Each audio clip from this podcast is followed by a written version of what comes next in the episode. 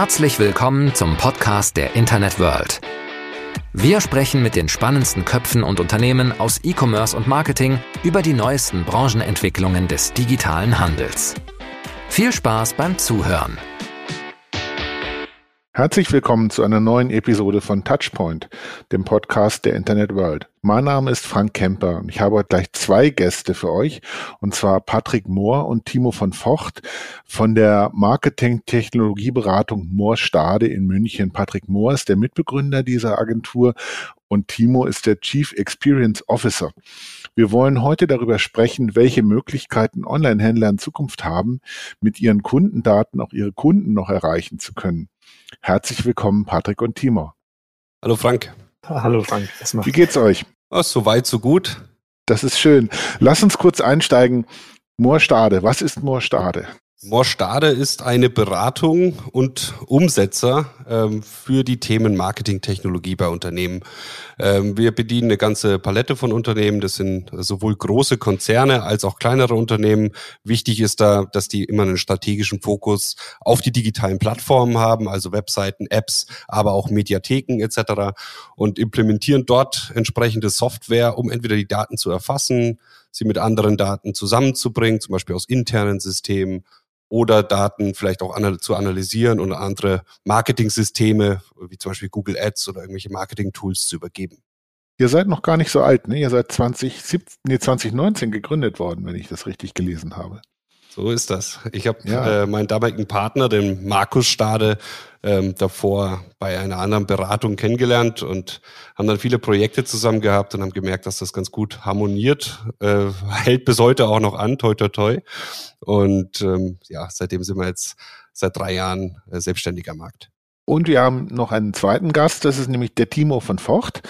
Timo ist ja der Internetgemeinde schon aus verschiedenen Positionen bekannt, ist aber jetzt neu bei Moorstade als Chief Experience Officer. Timo, was macht ein Chief Experience Officer? Ja, bei uns ist die Rolle so definiert, dass ich mich um alle Außenkontakte des Unternehmens kümmere und schaue, dass sie einen positiven ähm, ersten Eindruck, aber auch nachhaltigen Eindruck von unserem Unternehmen hat.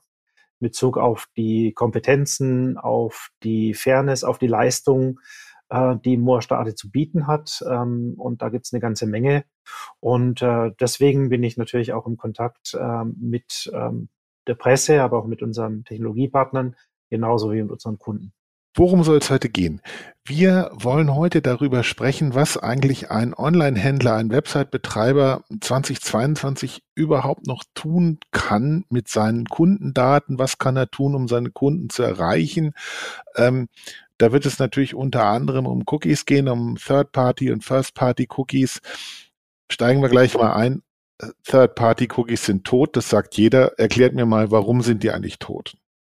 Ja, also zum Thema der Third-Party-Cookies gibt es schon eine ganze Historie. Ähm, angefangen natürlich hat das Ganze mit der DSGVO, wo man sich das erste Mal Gedanken gemacht hat, wie kann man dem Ausufern der Nutzung von Cookies Einhalt äh, gebieten. Da ging es insbesondere eben auch darum, ähm, vor äh, verschiedenen Skandalen, dass man eben gesagt hat, ähm, man sollte nicht einfach so frei weg äh, im Internet alle Daten von Nutzern erfassen können, sondern die Nutzer sollten wieder die Selbstbestimmung über ihre Daten bekommen. Und äh, auf Basis dieser DSGVO haben sich bestimmte Trends auch entwickelt, beziehungsweise haben sich Anbieter wie zum Beispiel Browserhersteller bei äh, zum Beispiel Apple und Firefox dazu äh, entschlossen, eben sogenannte Third-Party-Cookies ähm, in der Nutzung äh, einzuschränken. Und seitdem ist dieses Thema natürlich ein sehr wichtiges. Und äh, seit Google angekündigt hat, auch mit dem sehr weit verbreiteten Chrome-Browser die Third-Party-Cookies nicht mehr zuzulassen,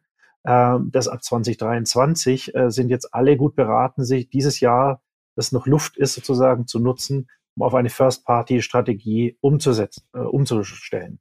Jetzt ganz kurz, ganz kurz noch eine Sache zum Thema Third-Party versus First-Party, ja, weil das die Frage komme, bekomme ich immer wieder. Das wäre auch meine Frage gewesen, genau. meine nächste.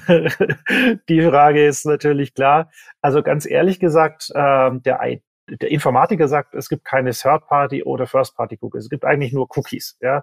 Die können aber in einem sogenannten First-Party-Kontext gesetzt werden. Das heißt, äh, die Domain auf der ich mich mit meinem Browser gerade bewege, also die Webseite, die URL, auf der ich mich mit meinem Browser gerade bewege, ähm, die setzt dieses Cookie. Das ist eine kleine Textdatei, die dann im Browser gespeichert wird ähm, und die dann äh, erlaubt beispielsweise, ähm, wenn ich mich wieder neu auf der Webseite begebe und dort ein Login zum Beispiel habe, dass ich mein Passwort äh, dann wiederfinde oder dass ich eben bestimmte Einstellungen auf der Webseite erhalten bleiben oder im Warenkorb gelegte Waren dann entsprechend da platziert bleiben. Bei Third-Party-Cookies ist ein bisschen anders. Da setzt das Cookie ein, äh, eine dritte Partei sozusagen, also ein, äh, ein Unternehmen, das eine andere Domain hat sozusagen.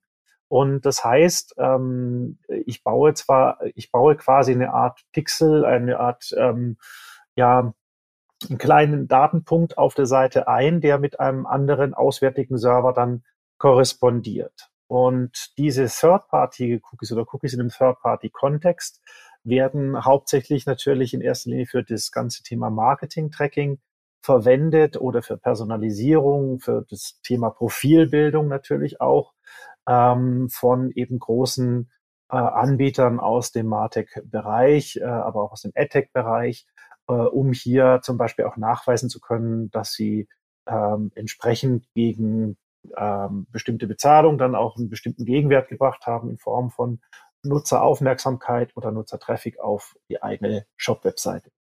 Das ist ja auch ganz eng verbunden, zum Beispiel mit dem Retargeting. Das äh, kennen ja alle. Ich bin auf einer Seite, habe dort meinetwegen ein Werbemittel gesehen oder mein Produkt angeschaut und dann gehe ich auf die nächste Seite und dort erscheint es dann zum Beispiel in einem Werbebanner. Das ist etwas, was ja normalerweise bis jetzt üblicherweise mit Third-Party-Cookies abge abgedeckt wird, indem eben, ähm, wenn ich eine Seite aufrufe, dann eben rauskommt, ja, der war vorher auf der Seite, der hat sich vorher das Produkt angeschaut und das zeigen wir ihm jetzt nochmal. Ähm, das wird ja nun ein jähes Ende haben, weil die wichtigsten Browserhersteller diese äh, äh Third-Party-Cookie-Lösung nicht mehr unterstützen. Was sind jetzt die Alternativen? Was muss jetzt geschehen, Patrick? Die Alternative hat äh, Timo natürlich schon genannt. Ne? Also First-Party-Cookies äh, gibt es nach wie vor. Und es gibt natürlich auch, und da sind wir wieder in der Business-Sprache, andere First-Party-Daten, die ich nämlich selber im Unternehmen besitze. Und ähm, wenn man sich jetzt die großen Händler anschaut, wie so ein Amazon, ähm, die eine große Usergruppe, große Kundengruppe bespielen, auch sehr erfolgreich sind, warum werden die in Zukunft auch noch immer relevanter und warum waren die in der Vergangenheit äh, sehr erfolgreich? Weil sie eben mit ihren First-Party-Daten sehr, sehr gut arbeiten und diese strukturiert erfassen. Das ist ähm, bei kleineren Händlern natürlich schwieriger, deswegen verlassen die sich natürlich auch darauf, dass sie mit Anbietern arbeiten, die ihnen Third-Party-Informationen sozusagen bereitstellen, dass dann wieder Nutzer erkannt werden, ähm, und die dann wieder über andere Plattformen bespielt werden. Aber die großen Player, da gehört auch ein Google und auch Facebook dazu, da logge ich mich ein, da gibt es First-Party-Daten und die können Sie mir natürlich entsprechend bereitstellen oder für Ihre Verkäufe nutzen, wie es eben an Amazon äh, sehr erfolgreich tut. Und diese Strategie kann aber auch ein kleinerer Händler machen. Und da gibt es sowohl technisch ganz viele unterschiedliche Lösungen, dass man ja nicht mehr äh, kleinseitige Cookies zum Beispiel nur setzt, sondern es gibt auch die, die Lösung, serverseitige Cookies zu setzen. Ähm, damit kann man ähm, zumindest ein bisschen, ähm, wenn man über äh, die ganzen ähm, Tracking Preventions in Browsern spricht, äh, die eben auch immer stärker zum Tragen kommen, das etwas abfangen, aber die reine First-Party-Strategie erreicht man damit natürlich noch lange nicht. Äh, dazu braucht es andere technische Lösungen, wie zum Beispiel Customer Data Plattformen, die jetzt äh, in der Vergangenheit, in den letzten, ja, Timo, du weißt es fast besser, du hast ja mal für eine Customer Data Plattform Anbieter gearbeitet sogar, ähm, in den letzten paar Jahren sehr, sehr stark nachgefragt wurden, ähm, aber auch erstmal nur von großen Unternehmen. Also kleinere Händler haben das jetzt wahrscheinlich auch noch nicht im Blick, ähm, wird aber immer relevanter. Lösungen sind aktuell dementsprechend leider auch noch nicht ganz kostengünstig, aber wie es immer in der Technologie ist, sobald sich etwas etabliert hat, kann das auch ähm, ja, für, für kleinere Händler erschwinglich werden, mit ihren First-Party-Daten eine Strategie aufzubauen, um langfristig im Marketing mit eigenen Daten ähm, vielleicht ein Stück weit trotzdem noch personalisiert oder ja, zielgenauer agieren zu können. Ich stelle jetzt mal eine ganz dumme Frage. nehmen wir mal an, ich möchte von jemandem, der auf meiner Webseite kommt, möchte ich gerne erfassen, wie er heißt, was er für Interessen hat, wie alt er ist, was er für eine Schuhgröße hat, was für eine Haarfarbe, alles Mögliche. Schon wenn ich wissen will, wie er heißt, brauche ich doch von ihm dafür eine Zustimmung. Absolut. Eigentlich schon viel früher. also ich brauche schon äh, die IP-Adresse oder jeder Identifier, ähm, Advertising ID, whatsoever, ähm, braucht einen vorherigen Consent des Nutzers. Das heißt, ich muss eine Einwilligung einholen, damit ich diese Informationen überhaupt äh, speichern darf in meinen Systemen und muss eben den Nutzer darüber aufklären, was ich für Einsatzzwecke habe für diese ganzen Informationen. Mhm. Aber das könnte ich jetzt erstmal nur für mich alleine tun. Ähm, ich sag dem Kunden, ich möchte gerne von dir Daten haben, um dich besser kennenzulernen, um dich individueller betreuen zu können. Äh, erhebe diese Daten, speichere sie auch, lass mir von dem Kunden das Einverständnis geben äh, und dann sind das meine Daten, meine Kundendaten. Wie es ja im stationären Geschäft auch ist. Da weiß ich ja auch, dass Herr Müller häufiger kauf, kommt und lieber rote Pullover mag als grüne. Genau, also ich ähm, muss natürlich schon schauen, dass ich meinen Kunden möglichst gut kennenlerne, um später auch in meinem Shop in, äh, relevante Angebote für den Kunden zu machen, aber auch in der ähm, zum Beispiel in der Marketing-Automation, dass ich eben äh, per E-Mail oder anderen Kanälen den Kunden wieder anspreche. Das heißt, ich muss natürlich schon schauen, dass die ähm, diese Daten, dass ich die äh, sauber erhebe, dass sie datenschutzkonform erfasst werden ich muss aber den Daten auch einen gewissen Einsatzzweck und äh, eventuell sogar reine Lehre dann sogar ein Verfallsdatum geben, ab wann ich die Daten dann wieder löschen werde aus meinem System. Ähm, auch das ist ein Erfordernis der DSGVO, die bis jetzt aber nur spärlich umgesetzt wird. Mhm, okay. In dem Zusammenhang fällt ja häufig das Stichwort Datenqualität. Dann heißt es immer, man soll auf eine hohe Datenqualität achten. Ähm, und du hast vorhin schon gesagt, dass zum Beispiel ein Anbieter wie Amazon seine Daten sehr, strukturiert erfasst und damit dann auch gut arbeiten kann. Ähm, das sind immer solche, ich sag's mal böse, ein bisschen Buzzwords. Was steckt denn dahinter? Was bedeutet das? Woran bemisst man eine gute Datenqualität? Ja, also zunächst mal würde ich sagen, dass sie datenschutzkonform erfasst wird. ähm, denn ansonsten kann ich mit den Daten leider äh, nichts anfangen und darf sie entsprechend auch nicht verwenden, ähm, beziehungsweise ja gar nicht erfassen. Ähm, das ist der erste Schritt. Der zweite Schritt ist, dass ich auch alle möglichen ähm, ja, Nutzerinteraktionen, die auch vielleicht relevant sind, erfasse. Ja, ähm, also die Datenverfügbarkeit ähm, ist auch vielleicht ein Teil der Datenqualität im Gesamten, wenn man so will.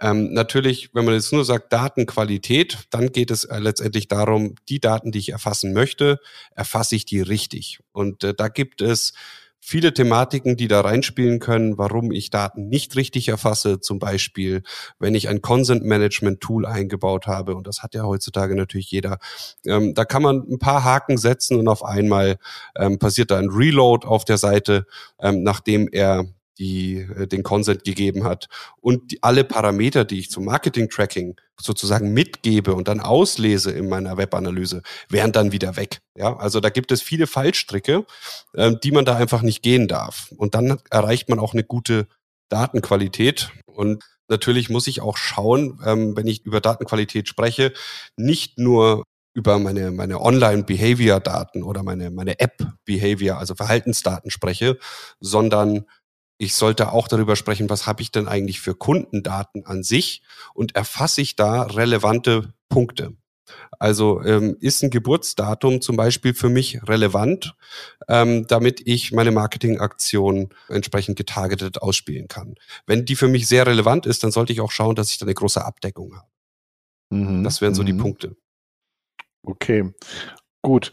Ähm, lass uns noch mal kurz über das Thema Consent Management reden. Das ist ja, das ist ja in letzter Zeit, äh, ist es ja sehr stark, auch vor dem Hintergrund der sich immer verschärfenden äh, gesetzlichen Regelungen im, im Schwange gekommen. Man muss also ein solches Consent von einem Nutzer, dass man ähm, dass man von ihm die Erlaubnis hat, seine Daten zu speichern. Das muss ich haben, bevor ich irgendetwas speichere. Und dann muss ich es halt äh, natürlich auch dokumentieren können. Also wenn der zum Beispiel von mir irgendwann mal eine E-Mail kriegt und sagt, hier, Moment mal, warum schickt mir denn der Camper eine E-Mail? Dann muss ich nachweisen können, weil du dem dann und dann unter der IP-Adresse zugestimmt hast. Habe ich das richtig verstanden? Ja, genau so ist es, ähm, Frank. Das, das Thema ist, dass wir mit dem Consent Management aber nicht alle Datenschutzfälle schon ähm, abdecken. Aber wichtiger äh, Faktor im Online-Marketing, im Online-Shop ist natürlich ein entsprechendes Consent-Management.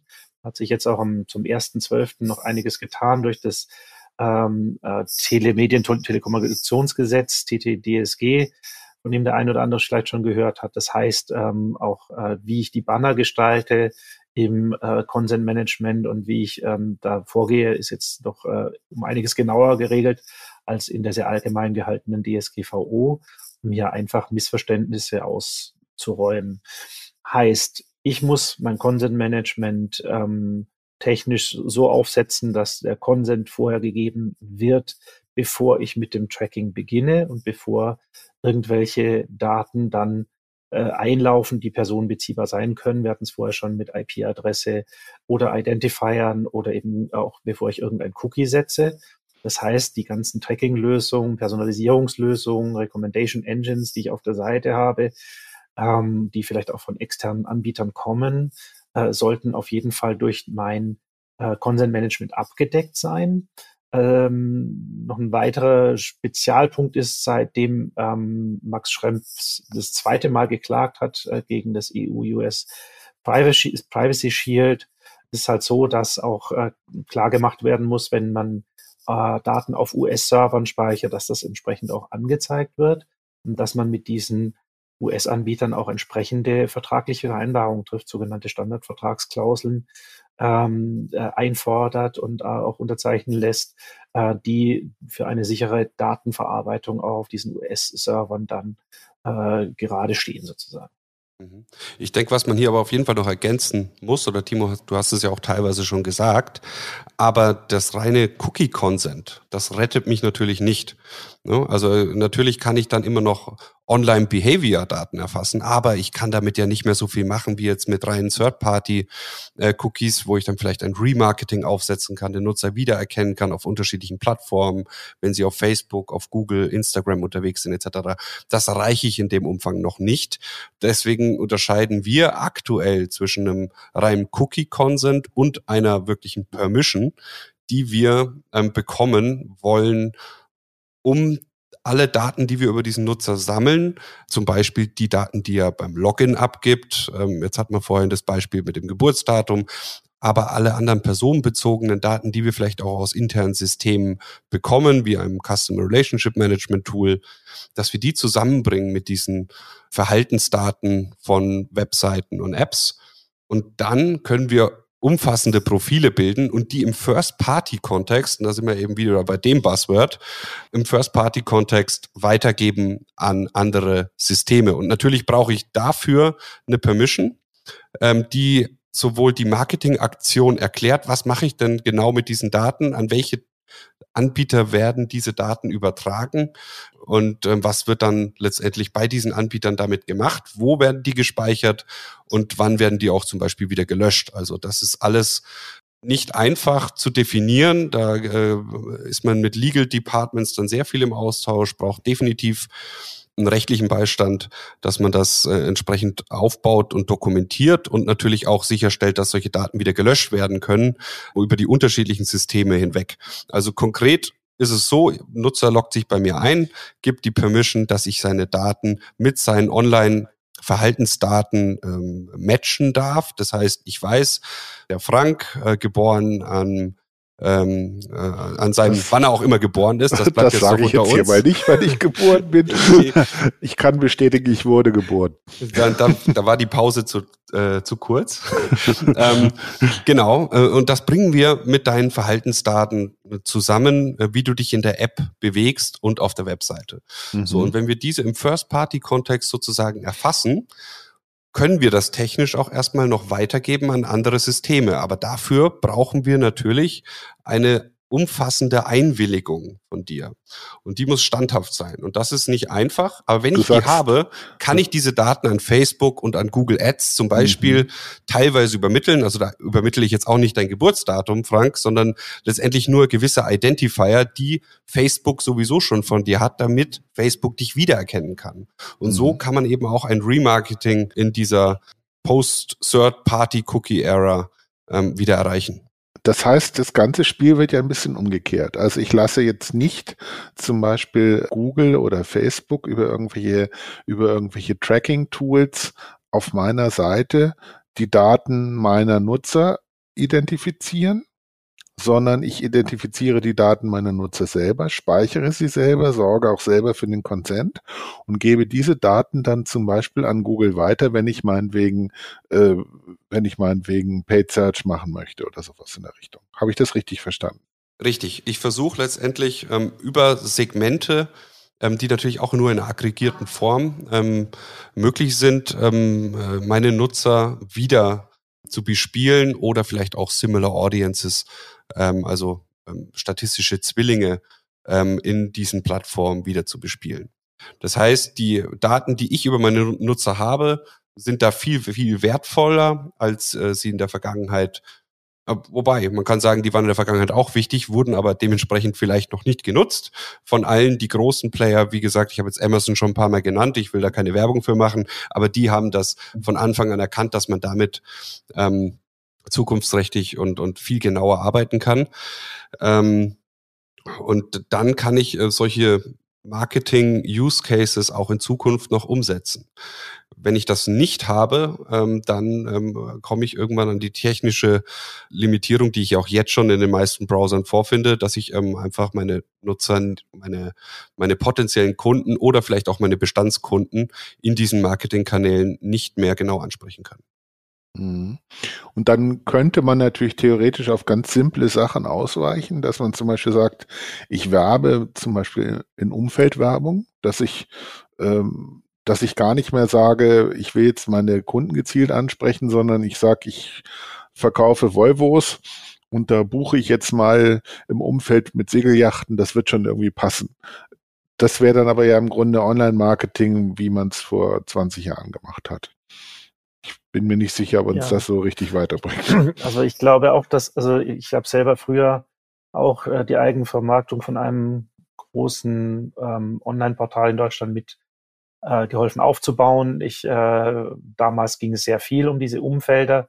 Umfelder sind natürlich weiterhin relevant. Ähm, ich denke auch nicht, dass die Marketers die Umfelder ganz außer Acht gelassen haben, auch selbst im Zeitalter von äh, Programmatic äh, oder Realtime Bidding ähm, Anzeigen, sondern dass auch die Umfelder immer auch eine gewisse Relevanz haben, für, gerade für große Marken.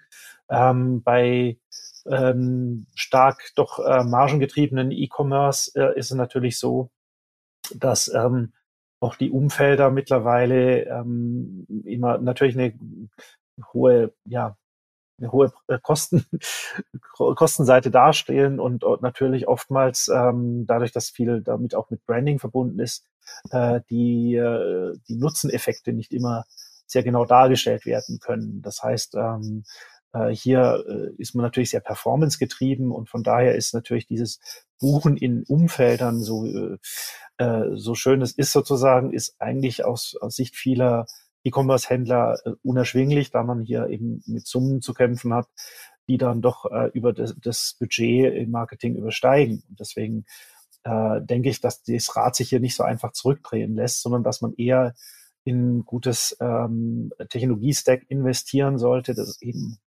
einem ermöglicht, nachhaltig hier auch äh, zielgerichtet Werbung zu machen. Mhm. Absolut. Aber ich möchte hier nochmal ganz kurz einhaken, Frank. Ne? Natürlich kann ich versuchen mit diesen Segmenten, wenn ich sage, ähm, ja, der ist ein Volvo-Interessierter und dann äh, versuche ich ihn irgendwie mit einem ähnlichen Interesse ähm, äh, zu targeten. Aber ich kann das natürlich auch noch spezifisch machen und, und sehr konkret, weil wenn ich zum Beispiel eine E-Mail-Adresse habe, dann kann ich die gehasht, äh, wenn ich die äh, Zustimmung vom Nutzer habe, dass ich das tun darf, an Facebook übermitteln und Facebook kann diesen Nutzer entsprechend erkennen und ähm, wieder ansprechen. So, solange es dann dieselbe E-Mail-Adresse ist, die Facebook ähm, oder Google auch entsprechend vorliegt. Das heißt, ähm, man darf mit diesen Daten durchaus sehr viel machen, man darf es aber nicht, so wie es in der Vergangenheit war, tun, ohne dass man ähm, das konkret ausformuliert und letztendlich in einen Vertrag mit dem Nutzer eingeht. Ja, äh, wenn er diesem zustimmt, in solchen Customer Data Plattformen spricht man eben auch von Contracts. Ähm, äh, die man ähm, letztendlich an jeden einzelnen Datenpunkt anheftet, bevor man sie übermittelt, dass man das einmal ähm, klarstellt und dann weiß, welche Daten darf ich denn an welches System, sei es Facebook, sei es Google Ads, sei es irgendein anderes Tool, übermitteln. Und dann kann ich da wieder sehr, sehr zielgenau auch den Nutzer wieder ansprechen. Also das geht schon. Wir haben ja nun bei dem ganzen Consent-Thema haben wir ja im Grunde einen, äh, einen großen Zielkonflikt. Also auf der einen Seite denke ich mir, es ist ja durchaus angenehm für den Nutzer, für den Consumer, wenn man ihm auf ihn zugeschnittene Dienste und auf ihn zugeschnittene Werbung präsentiert. Also ich zum Beispiel, äh, ich weiß nicht, wie das mit euch ist, aber ich zum Beispiel, ich kriege wesentlich lieber Werbung für Motorräder als für Damenbinden, weil bei Damenbinden bin ich irgendwie nicht so richtig die Zielgruppe. Ähm, das heißt, ich habe gar nichts dagegen, wenn jemand sagt, Frank, wir möchten gerne deine Daten erfassen, damit wir dich zielgruppengerechter bespielen können. Aber da bin ich, glaube ich, in Deutschland eine Minderheit. Die allermeisten Leute sagen, ah, meine Daten ah, will ich nicht, da bin ich jetzt eher zurückhaltend, nein, mag ich nicht, will ich nicht. Die Frage ist, wie kriege ich als Online-Händler einen, einen Kunden dazu, mir das Einverständnis zu geben, dass ich mit seinen Daten arbeiten darf? Es gibt natürlich viele Möglichkeiten, Kunden zu überreden, äh, die Daten zu geben. Das Thema ist ähm, Nudging sozusagen, also das Anfüttern oder das Belohnen dafür, dass man eine Einwilligung gibt, ist gesetzlich verboten. Das heißt, da, da sind viele Möglichkeiten dann schon mal ausgeschlossen. Ich glaube, dass es gut ist, wenn man offen und transparent kommuniziert mit dem äh, Kunden und sagt, wie du es gerade gesagt hast, ich brauche deine Daten dafür, damit da passiert dann genau das und das auch verständlich macht. Also momentan sind mir viele der Consent-Banner einfach zu unverständlich, zu techniklastig und für den normalen Durchschnittsnutzer da draußen gar nicht zu verstehen. Das ist die eine Sache. Das andere ist natürlich auch immer, dass Nutzer dann besonders bereit sind, ähm, Daten von sich preiszugeben, wenn sie dafür einen gewissen Mehrwert in Form von wirklich zusätzlichen äh, Anreizen oder Services machen, so leiten, solange das nicht in Richtung eben wieder des Nudging geht. Ähm, das heißt, äh, man, also die neuesten Consent-Management-Lösungen gehen dahin, dass sie sagen, dass sie nur noch situationsbasierten Consent äh, entsprechend einholen dass sie sagen, ich trecke gar nicht mehr alles von dir, sondern nur noch dann an einer bestimmten Stelle frage ich dich, äh, wäre es okay, wenn wir dich da an dieses tolle Angebot oder wenn es das Produkt günstiger gibt oder was auch immer, dann erinnern und irgendwie an einer bestimmten Stelle in der Customer Journey oder eben auf der Webseite dann den Consent noch abfragen. Ist natürlich noch ein bisschen Zukunftsmusik, ist alles noch sehr komplex, aber ich glaube, dass die Reise dahin gehen wird, dass der Nutzer sich aussucht, was er dann in Zukunft sehen möchte und äh, welche Services er dann auch tatsächlich wahrnehmen möchte. Und es geht ja auch gar nicht darum, dass ich jetzt ähm, die Nutzer vielleicht immer targete, die es wirklich auch nicht wollen. Ja, ähm, äh, diese Lösung ist natürlich auch für dich gedacht, Frank, wenn du dem zustimmst und äh, dir eben lieber die Motorräder anschaust als die Damenbinden äh, in der Werbung, dann würdest du dem ja vielleicht auch eher zustimmen. Wobei und für so unsere Zuhörerinnen also Damenbinden sind wunderbare Produkte. Ich bin einfach nur nicht die Zielgruppe. Es ist, ist einfach so. Ähm, genau, ja. Aber wenn du, wenn du eben ähm, dem zustimmst, weil du das äh, gut findest, dass es dir ähm, anders und äh, personalisierter angeboten wird, dann gibt es da immer noch die Möglichkeit. Ähm, die findet äh, in vielen Themen jetzt leider halt einfach nicht mehr so statt, wenn ich mir ähm, mein Firefox ähm, oder mein, mein iOS-Browser, also Safari anschaue, wo dann die Third-Party-Cookies von vornherein blockiert werden. Dann, mhm. dann geht das einfach nicht. Wir kommen langsam ans Ende unserer Zeit lasst uns noch mal kurz drüber sprechen. Äh, wenn ich eine First-Party-Cookie-Strategie oder eine First-Party-Data-Strategie aufsetzen möchte, kurz skizziert, wie sollte der Fahrplan aussehen, nachdem ich vorgehe? Patrick? Darf ich? Ja, Darf ich gern. zuerst? Also ich habe es jetzt schon ein paar Mal gesagt, dass ähm, auf jeden Fall die Datenerfassung von First-Party-Daten ähm, Priorität haben sollte, dass man sich darauf einstellen kann, ähm, dass es äh, komplexer wird, ähm, wenn man ein gutes Marketing in Zukunft noch machen möchte. Gut meine ich damit zielgenau, ähm, vielleicht auch etwas personalisiert dann brauche ich ähm, wesentlich mehr Kompetenz im rechtlichen Sinne, weil das wird auch nicht einfacher und es gibt da immer sehr viele Updates. Äh, äh, da brauche ich einen guten rechtlichen Beistand ähm, und technisch gesehen ähm, läuft das Ganze auch dahingehend, dass ich, wenn ich mit First-Party-Daten arbeiten möchte, auch sehr viel im Serverbereich unterwegs bin. Das heißt, es läuft nicht mehr so viel im Browser am Ende ab, sondern es muss natürlich irgendwo abgegrenzt sein ähm, von dem öffentlichen Feld im Browser, sondern ich habe diese Information ähm, sicher gespeichert, serverseitig und kann sie dort auch, nachdem der Nutzer bei mir auf der Seite war, entsprechend weiterverarbeiten. Ähm, das heißt, es wird technisch ähm, ein bisschen komplexer. Ähm, rechtlich ähm, muss ich mich entsprechend aufstellen und ich muss ähm, gleichzeitig überlegen, welche Anbieter ähm, am Markt können mich dabei unterstützen. Gut, Timo, dein, du hast die Ehre des letzten Wortes. also um es zusammenzufassen, ähm, wir empfehlen, dass man seinen AdTech und MarTech-Stack den neuen Gegebenheiten dringend und schnellstmöglich anpasst.